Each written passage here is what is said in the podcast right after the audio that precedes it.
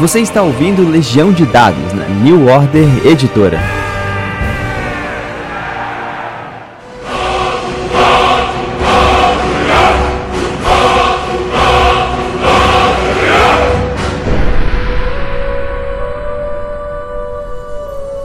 Saudações, narradores e jogadores! Aqui quem fala é Pedro Borges e essa é a Legião de Dados. O nosso pequeno intervalo no meio dessa doideira insana que está acontecendo lá fora. Hoje a gente está dando continuidade a um quadro que eu gosto muito, chamado Jogo Rápido, em que a gente fala sobre algum elemento de regra que funciona não só um ou outro sistema, mas que pode ser usado de forma geral em qualquer mesa. Né?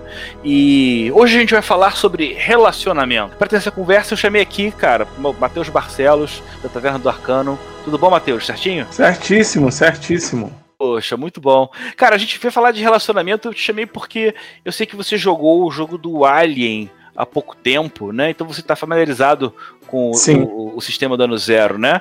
Como é que funciona? Como é que funcionou o relacionamento no seu jogo e como é que você vê essa regra? Bem interessante para você conseguir nivelar o comportamento, né? Tanto outros jogadores quanto até para NPCs. E, e, isso vai muito além do Alien. Tem também, por exemplo, o Tales from the Loop, o mesmo tipo de, de abordagem, né? Desde paixão, ódio, companheirismo, a, por exemplo, você ter inimigos, que foi o caso do Alien. Quando a gente foi começar a jogar, o Thiago pediu, né, para que a gente escolhesse uma pessoa que fosse aliado. E foi bem interessante, cara, porque o meu comportamento, né, o comportamento do Simpatia, que era o meu personagem. O nome dele era Simpatia porque ele realmente era antipático. E aí o personagem do, do Alessandro começou a me chamar de Simpatia durante o jogo.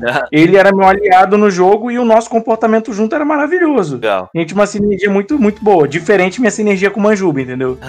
era totalmente, tipo, sai pra lá caralho. Então, no, no, no, sistema no zero, você tem que estabelecer uma frase. No Tales from the Loop é assim: você, para cada um dos outros, das outros garotos, você tem que estabelecer uma frase que, que, que o aproxime. Mas no Alien, você tem uma questão apresentada só para um parceiro e um rival, né? Isso, no Alien é o parceiro e o rival, e no, no Tales from the Loop você usa uma frase que venha resumir aquilo ali. Até porque são crianças, né? Criança não tem muito essa coisa de odiar alguém puramente. Ou tem de uma forma louca, né? Nunca vi uma criança que odiasse alguém. Ah, tem umas que estão numa, entram numa fase da idade e começam a odiar tudo, né? Caralho. É... Mas aí, Mas aí você tá falando de crianças muito além, você bota adolescente aí no jogo.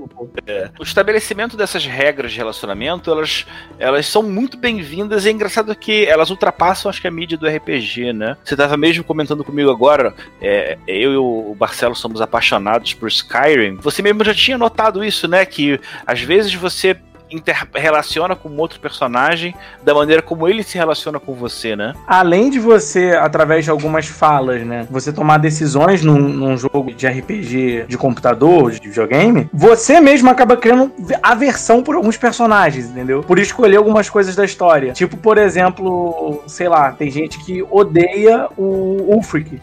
Tem, tem, sempre essas versões de, de comportamento. Se você escolhe, por exemplo, ser Imperial, automaticamente você esbarra com o Stormcloak, o Stormcloak vai te falar coisas e começar na porrada com os caras. E assim vice-versa, isso é interessante. Quando você insere dentro da ficha esse empurrãozinho sobre como os jogadores vão, vão se relacionar, ele é ótima porque você tem um, uma forma de facilitar. Às vezes o jogador está meio que distraído, às vezes ele está pensando como é que ele vai, olhando para a ficha, sobre como é que ele vai agir no futuro. Quando ele tem esse, essas regras pré-estabelecidas, você acaba tendo uma, uma vantagem, né? O, o Dungeon World, ele antes mesmo do, do, do, sistema no zero, ele já tinha uma regra de relacionamento, mas que funcionava com outro nome. Se eu não me engano, são laços, né? São bonds e que são muito parecidos com o do, do, do, do sistema do, do ano zero, né? Mas com a diferença que você pode criar mais do que um laço diferente contra o mesmo personagem. Ah. Na verdade, quando, é, quando tem um acúmulo de, de laços, você inclusive tem um modificador maior quando você vai testar essa proximidade. Isso aí é interessante até, até na realidade, tá? Porque, por exemplo, falando agora como lutador, se você vai fazer uma competição que você odeie e a outra pessoa, é muito mais normal que você seja mais impulsivo e menos racional, né? É como se na vida real fosse um modificador negativo contra aquela pessoa, por mais bizarro que seja. É, faz diferença mesmo. Nós temos a regra do sistema ano zero e nós temos a regra do PBTA. Né? No ano zero você estabelece uma frase para relacionar com cada um dos personagens, uma frase para cada outro personagem, enquanto no PBTA você tem os laços que você pode até acumular vários laços com o mesmo personagem, que isso acaba até entrando na regra, porque quando você faz um teste de laço, essa quantidade influencia no rolamento, né? Em cima desses dois sistemas, eu pensei que eu também queria explorar alguma coisa assim. Primeiro no Crônicas, mas que agora eu também vou usar no, no Range do Norte. Que também é uma regra de relacionamentos e ela funciona assim. Cada um dos jogadores vai anotar no verso da ficha, como é bastante comum, o nome dos outros jogadores na mesa e os seus respectivos personagens. E aproveitar que quando isso está sendo feito, ele vai rolar um dado de seis faces para cada um desses personagens que o personagem dele conhece. E aí, seguindo essa ordem do 1 ao 6, ao invés do valor, ele vai anotar arrependimento, antipatia, indiferença, simpatia, admiração, gratidão. E você já vai ter então um número, né? Sei lá, por exemplo, indiferença 3 ou admiração 4 para cada um dos outros personagens. O que, que isso já vai acontecer? Isso é óbvio, é feito perto do final da construção dos personagens, na primeira sessão, na sessão zero.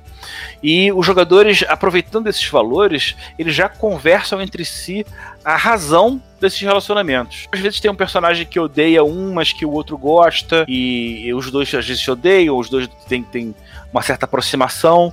Então, por si só, basta você fazer esse rolamento, essa distribuição, que o mestre nem precisa fazer nada, que os jogadores já começam a se sentir estimulados a criar histórias deles juntos, né?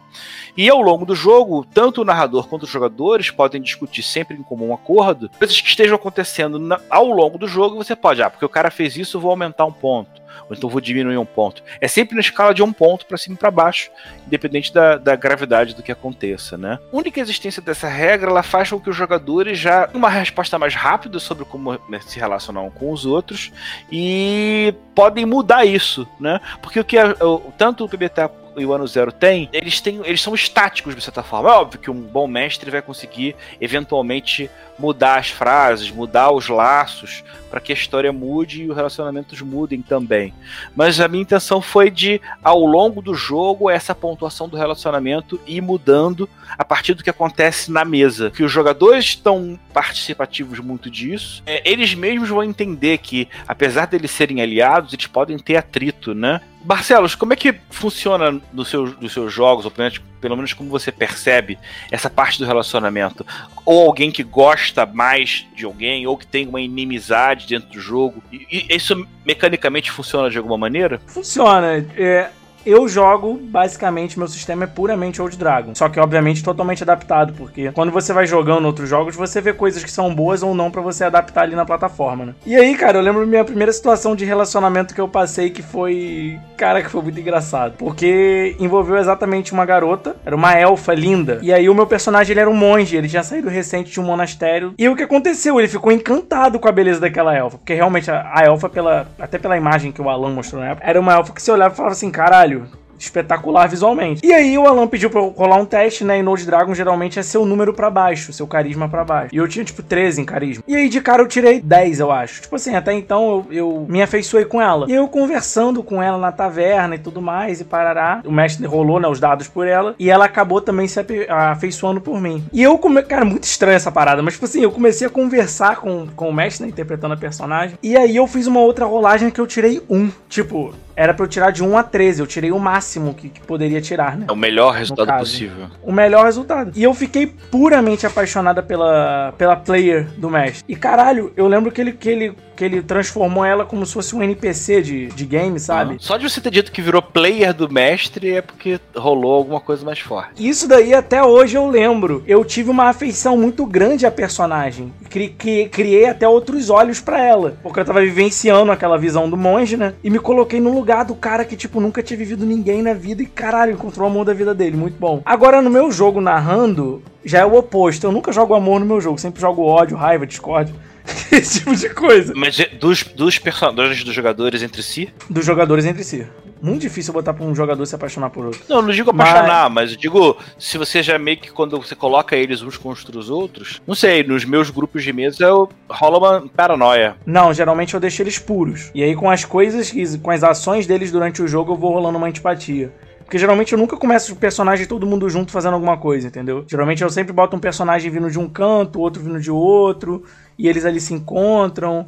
Por exemplo, no, no recém-jogo aí que eu tava narrando de Faroeste Arcano, eram dois personagens que já andavam juntos. E ali eles tinham uma afeição muito grande com eles. Do outro lado era um padre que era um andarilho, ele não tinha afeição com ninguém. O outro também era. Ele não tinha afeição com ninguém porque era caçador de recompensas, e o outro era administradora de uma cidade não é chamado lugar nenhum. Então o que acontece? Dois personagens eles tinham uma construção já, já criada ali de gratidão, que andavam com eles e tudo mais. O restante, aquilo ali vai misturando durante o jogo com as ações deles. Então, por exemplo, o padre ele desenvolveu ódio por um corredor cinzento, né? que é um nativo da região, porque esse corredor cinzento ele estava andando em cima do cavalo dele numa chuva e o cavalo correndo no meio do deserto ele quebrou a pata. E aí o padre afeiçoou todo o ódio, né, que o, o cavalo em jogos de faroeste, todo mundo aqui sabe que é como se fosse o melhor amigo do, do atirador, né? É. é como se fosse um membro da família. E aí, tipo. Se eu não me engano, no Preacher, o Santo dos Assassinos, que é uma referência, uma referência de Velho Oeste, né? Que é um deus surgido na época do Velho Oeste. É, ele tinha uma inimizade pelo, pelo protagonista, que é um pastor, e meio que não fica muito explicado porquê, né? E aí, na série de televisão, Sim. eles definiram que, na verdade, um pastor que matou o cavalo dele. É, é bem essa vibe aí. É, e, é assim, o, o supra-sumo da vilania, né? É. Da rivalidade. No faroeste é isso aí. Não é ninguém roubar sua casa, roubar sua arma, não. É matar seu cavalo. Aquilo ali é o pior ato de, de, insanidade que você pode ter no jogo. E ali o cara fez e não pediu nem desculpa. Ele, o padre só não matou ele porque no meio tava, tipo, muita gente. E aí ele não conseguiu, mas mas a gana, a raiva, o rancor que o padre ficou, nossa, foi, foi gigantesco ali na hora. Muito bom, muito bom. Cara, então, poxa, para fechar a nossa conversa, cara, e se você tá curioso e sair daqui já der uma pesquisada a respeito, dá uma olhada. As regras de relacionamento que tem do, do sistema no zero, que se eu não me engano, tem no Alien, bem, com certeza tem no Tales from the Loop e alguma coisa parecida no Alien, que é o Buddy, né? E o, e o, e o rival parceiro e rival. Mas dá uma olhada nos outros temas, é provável que existem umas regras desse tipo. No Apocalipse Engine, cara, já tinha no Dungeon World, poxa, acho que na maior parte dos outros também isso, isso existe, né? Só que é uma regra que funciona como laço, e aí você pode, na verdade, acumular alguns para você ter um vínculo maior com outros personagens.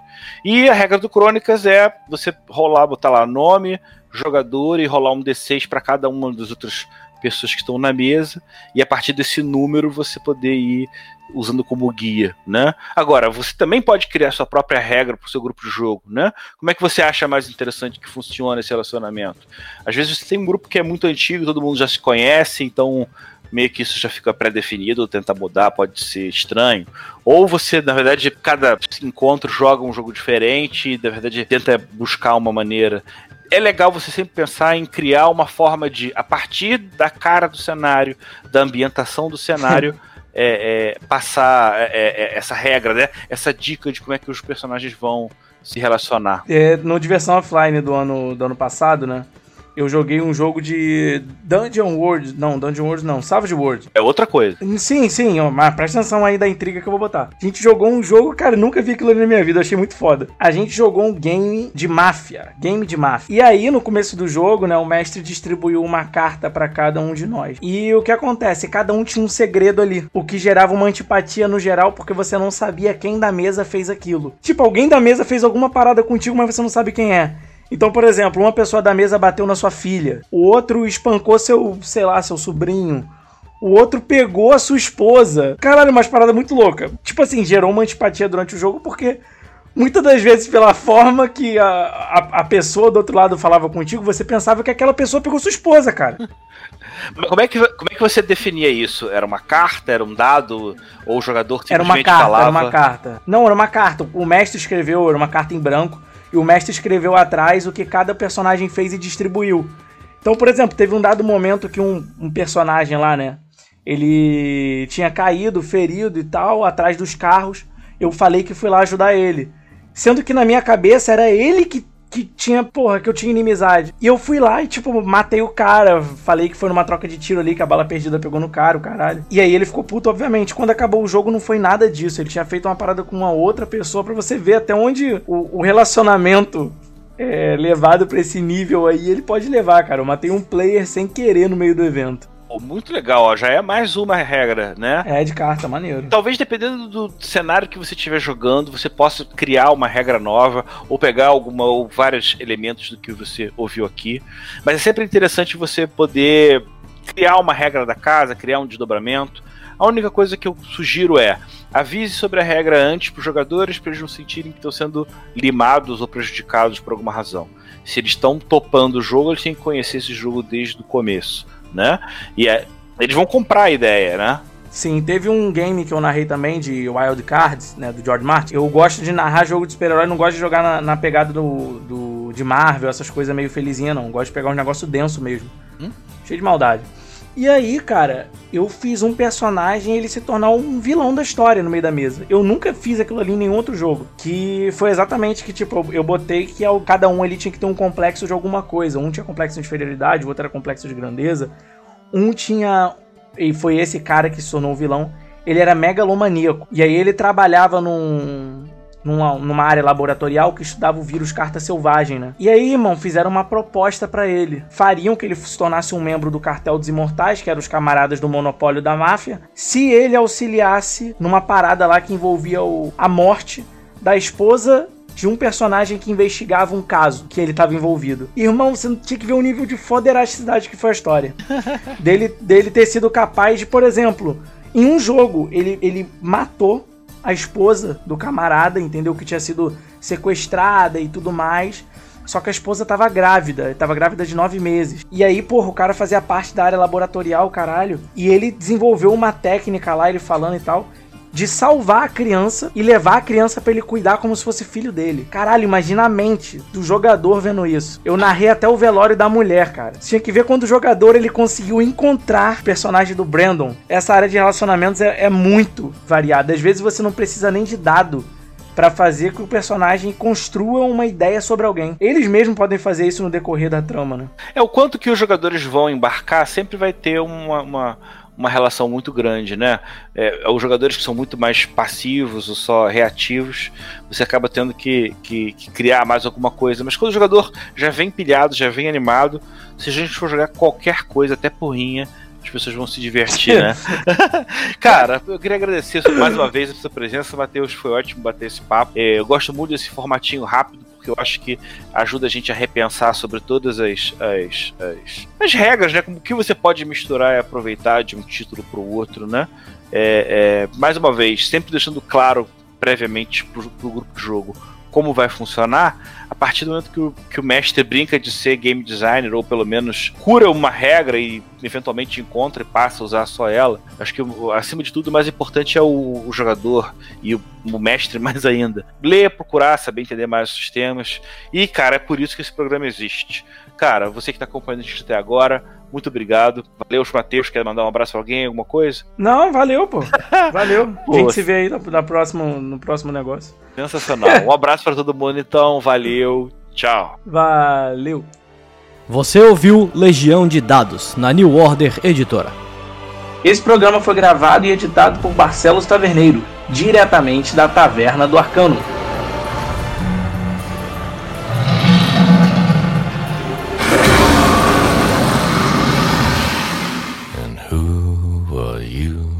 proud Lord said that I must bow so low. Only a cat of a different coat, that's all the truth I know. And a coat of gold or a coat of red, a lion still has claws, and mine are long and sharp, my lord, as long and sharp as yours. And so we spoke, and so we spoke, that Lord of Castamere. But now the rains we bore is hall with no one there to hear. Yes, now the rains we pour us all, and not a soul to hear.